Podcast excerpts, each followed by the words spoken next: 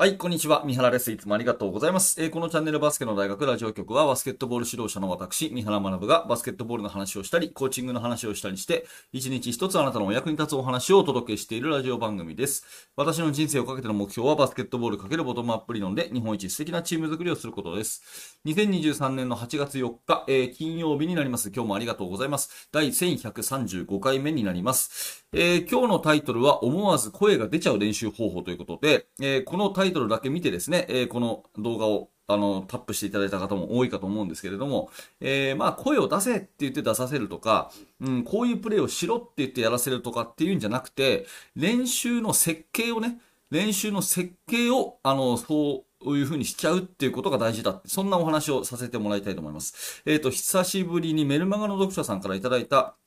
メールにお答えする形で、えー、話を進めていきますね。えー、いただいたお便り読ませていただきます。えー、メルマガの配信いつもありがとうございます。やっぱりそうだよねと再確認するべき部分もあり、私自身も勉強、実践しております。誠にありがとうございます。ということで、こちらこそありがとうございます。私は U12 女子の指導をしております。今のチームは低学年からバスケを始めたメンバーが大半です。それなりにできる子が多いのですが、なかなか試合になるとできない子が多い。えー、練習では全てのメニューに対して理由と目的を伝えていますので、選手たちも理論、理屈は理解していますが、それを実際の試合でできる子が少ない。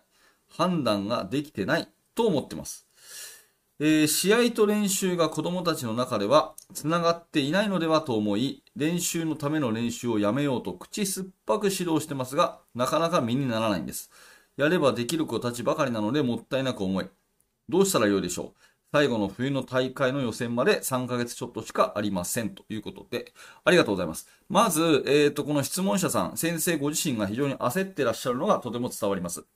で、その焦りがますます子供たちを、えー、なんていうかな、萎縮させるようにない、萎縮させるようなことのないようにね、えー、指導をされるといいかなと思っていますが、私が気になったのは、まずそもそもですね、練習でやったことの半分ぐらいしか試合は出ないものだっていう割り切りが必要ですね。えー、練習でやったことが試合に出るっていうのは、いい面も出るし、悪い面も出るので、悪い面だけ100%出るっていうこともないし、良い面だけが出るっていうこともないので、えー、そんなに試合でできっこないっていうのが まず元々なので、そこは指導者がちょっと大きく構えてですね、想定済みで試合プランを組むことをお勧めします。うん、練習でやったことが試合で出るっていうのは、あのー、全部は出ないよっていうことですよね。えー、それで、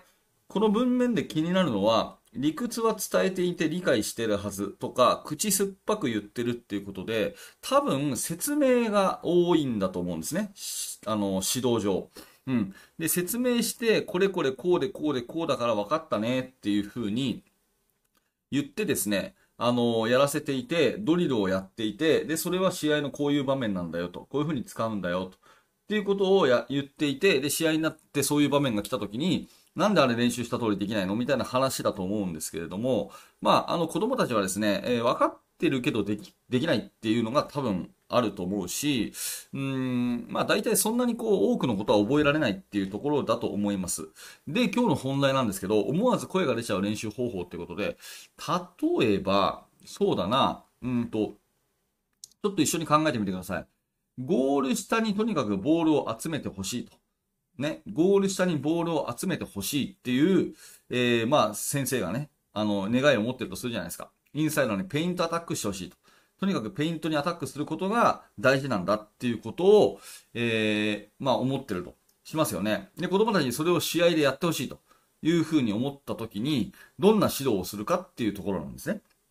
うん。で、その時にですね、えー、っと、多分通常であれば、ペイントアタックの重要性を話したり、それから、えー、インサイドに行くとどんないいことがあるとか、ね、ディフェンスが収縮してとか、ファールがもらえてとかですね、えー、それからシュートの確率が高まるしとか、えー、他の人にクローズアウトができてとかっていう理屈を言って、で、それでやらせてみて、とか、それから、あの、ドリルでね、えー、ドリブルでペイントに一回ドライブしてアタックしてからキックアウトする練習とかそういうことをやって試合に臨むと思うんですけど、それだけじゃなくてですね、試合中に、ね、練習のこのゲームね、5対5のゲーム中に、どういう風にしたら生徒たちがペイントアタックしたくなっちゃうかっていうね、えー、ついついペイントアタックしたくなっちゃうかっていうことをちょっと考えてほしいんですね。えー、どうでしょうか？どんなアイデアがあるんでしょうか？私だったら一つやるのがですね、えー、ペイント内での得点は3点にしますと。それ以外の得点は全部1点にします。はい、じゃあゲームやってみましょう。っていうこのね、一言。ね、えっ、ー、と、制限区域のね、ペイント内での得点は3点。ね。それ以外のシュートはどっからシュート入れても1点にします。ね。はい。で、勝ち残りでゲームやります。はい、じゃあやってみましょう。っていう風にやると、多分、ペイントアタックしたくなっちゃうんですよね。わかりますか？こういう設計をしてゲームをしてみると、全然違うという風に思います。あの、これがですね、その、質問者さんの悩みの、えー、試合中にやりたくなる、その公式戦で練習成果が出るかどうかっていうとまたちょっと別な話になりますが、少なくともですね、練習中に本当に納得してですね、やろうと思うっていうところは、その理論理屈を分かった上でやろうというところよりは、簡単にですね、えー、そのこちらの要求通りに動いてくれるっていうか、そのついつい思わずそっちの方向でプレイするっていう風にやるには、練習の設計を考えるのが簡単なんですね。はい。よろしいですかね。ディフェンスを真面目に頑張ってほしいと。で、とにかくディフェンスを頑張ってほしい。ディフェンスで声を出すっていうことは大事だし、えー、それからね、ディフェンスっていうのはこれだけ重要性があるしとかっていうことを言って、えー、説明してゲームやらせるんじゃなくて、ね、えー、あの、ゲームをやるときに、5対5のゲームやるときに、はい、今日はじゃあ勝ち残りにします。ね、勝ち残り。ね、えー、勝ちたかったら、あの、ディフェンスを頑張ってやってみましょうっていう風に言って、あの、ゲームやるだけでディフェンス頑張るようになるし、ね、えっ、ー、と、パスカット、パスカット、パスカットしたら1点あげますとかね、えー、パスカットできなくても、ボールにこう、ディフレクションって言って、ね、えー、バチンとは弾いただけでも1点あげますとかね。そういう風にするだけでもですね、あのー、全然練習としては質が変わってきますよね。例えばそういう話ですね。パス回しを回してほしかったら、パス回しをする意味を解くとか、それのドリルをやるんじゃなくて、ね、パスが、1回のオフェンスで5回回ったらそれだけで1点あげますとかね。え、そんな風にすると、全然こう違ってくると思うんですね。だからこういう設計でもって、選手のそのプレーをですね、えー、思わずそういうプレーをしたくなるような設計にしちゃうっていう練習方法があるんだよっていうことをぜひですね、えー、今日は頭の片隅に入れていただきたいというふうに思っています。で、タイトルのですね、思わず声が出ちゃう練習方法ってことなんですけど、そういうですね、設計にする練習は、やってて大体楽しいので、絶対に選手が声が出るんですね。えー、例えばそのゴール下でボールをシュートしたら3点。ね。それ以外は1点ってなったらですね、ゴール下でボールを持てそうになったら、思わずですね、ボールちょうだいっていう風にキャッチボイスが自然と出るはずだし、えー、ディフェンスでカットしたら1点。ボールに触れられたら1点っていうゲームだったらですね、思い切りボールに飛び出していくわけですね。で、パンとカットしたらですね、おー、ナイスデンスっていう風に声が出るし、それから空振りしたらですね、あー、惜しかったっていう風に声が出るし、やっぱりそういう楽しい練習って思わず声が出ちゃうんですね。だからこれもそうで、声が出れば、あの、いいことがあるよっていう説明をしたり、えー、声を出す重要性を話をしたりですね、そういうことをするんじゃなくて、そういう楽しくワクワクするような設定にしちゃうと、思わず声が出るっていうね、えー、その辺はすごく私は、えー、日頃、高校生を指導してて、えー、大事にしているところです。なので私のね、練習を、まあ、見学しに来ていただいた方は、多分分かっていただけると思うんですけど、練習の後半になればなるほどですね、どんどん声が出てきて盛り上がってくるっていうのが、私の、まあ、チーム作りで大事にしているところで、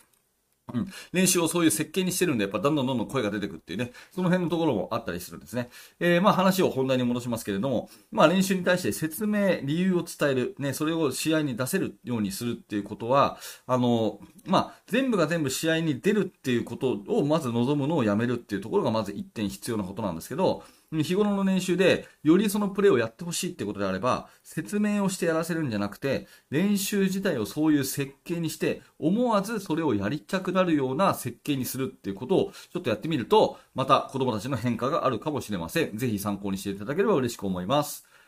はい。ということで、えー、ありがとうございました。このチャンネルではいつもこういった感じでお話をしております。バスケットボールの話聞きたいという方は、ぜひチャンネル登録をして、えー、また明日の放送でお会いしましょう。えー、最後に大事なお知らせを2つさせてください。1つ目は無料のメルマガ講座です。え本編でもお話ししたように、え質問のコーナーとかもありますので、えぜひお気軽にメルマガ、え登録してみてください。えそれから、バスケの大学研究室では、現在進行形で手掛けている最新のチーム作りについて、えほぼ毎日三原が記事を投稿しております。え Facebook で参加もできますし、アーカイブだけ聞きたいという方は YouTube メンバーシップからも参加していただけますので、えー、ぜひ下の説明欄から一度覗いてみてください。